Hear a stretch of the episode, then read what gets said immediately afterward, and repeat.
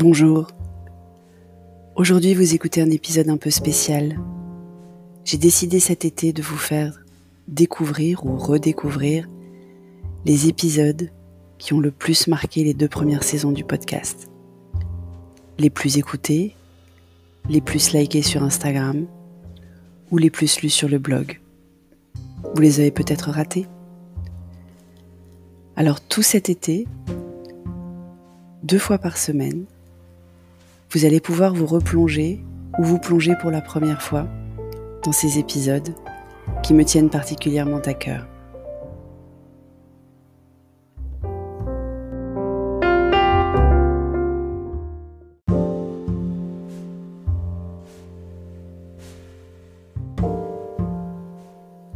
Au début de ce podcast, pendant la saison 1, je publiais aussi sur LinkedIn. Un vrai mélange des genres. Et mon billet le plus lu sur LinkedIn était forcément un coup de gueule. Et un coup de gueule féministe de surcroît.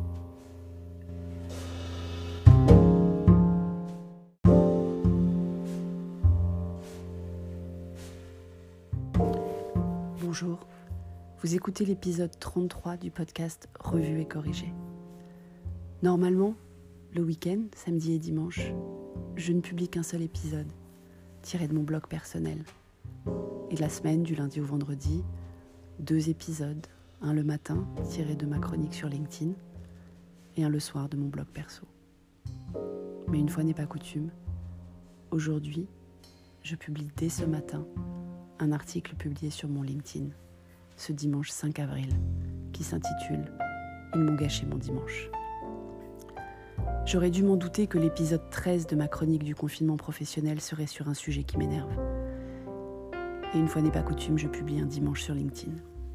Je sais, je ne suis pas les excellents conseils de Bruno Friedlansky, qui maîtrise LinkedIn comme personne et a en plus la gentillesse de partager son savoir avec nous, dans un livre, mais aussi dans des webinaires tous les jours à 14h jusqu'au 17 avril.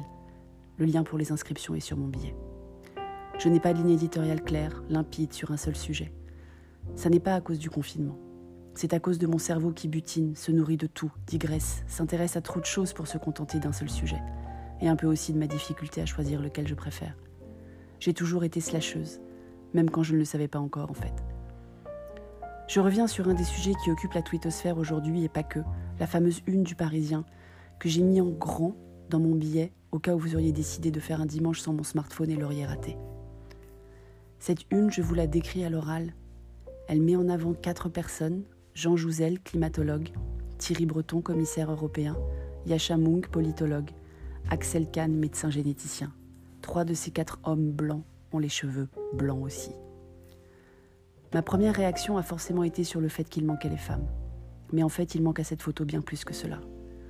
Donc ceux que le Parisien a invités à s'exprimer sur le monde d'après sont des hommes, de, blancs, reda, dont trois sont boomers et un Gen pour la bonne mesure. Pendant que les soignants, policiers et militaires sont au front, et que le monde de maintenant ne tient qu'au fil des petits salaires, des postiers, des livreurs, des caissiers, des artisans boulangers, des agriculteurs, des agents de sécurité, des conducteurs routiers, des techniciens de réseau des sociétés d'énergie ou de télécom, le Parisien compile les avis d'intellectuels qui ne font sans doute même pas leur course eux-mêmes, ni avant, ni maintenant, ni après. Loin de moi l'idée de défendre le fait que réfléchir ne sert à rien. Ce serait me tirer dans le pied c'est à peu près la seule chose que je sache faire mais j'aurais trouvé plus intéressant, et sans aucun doute plus représentatif, d'interroger aussi ceux et celles dont la vie a été bouleversée par le Covid-19. Comment un professeur des écoles imagine intégrer à son lien avec les parents plus d'outils digitaux découverts pendant le confinement? Comment une infirmière imagine les changements effectués dans l'urgence de la situation à intégrer à son service même après? Comment un restaurateur a réinventé sa carte et sa relation avec ses clients habitués et envisage de pérenniser certaines habitudes? Comment un manager de proximité col blanc a mis en place du management par objectif et supprimé la moitié des réunions pour laisser son équipe alterner télétravail et école à la maison et compte bien ne jamais revenir en arrière. Peut-être en fait que le Parisien a fait tout cela dans les pages 2 à 5 que sa une nous exhorte à lire. Peut-être qu'il y a plein d'encadrés passionnants et que je leur fais un procès d'intention.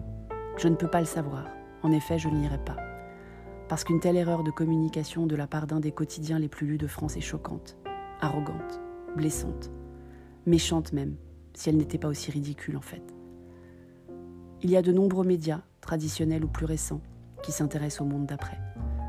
avec des angles plus ou moins heureux, des avis plus ou moins informés, des interviews plus ou moins variées. Si ces sujets vous intéressent, vous avez l'embarras du choix. Moi, je sais quel média je ne choisis pas.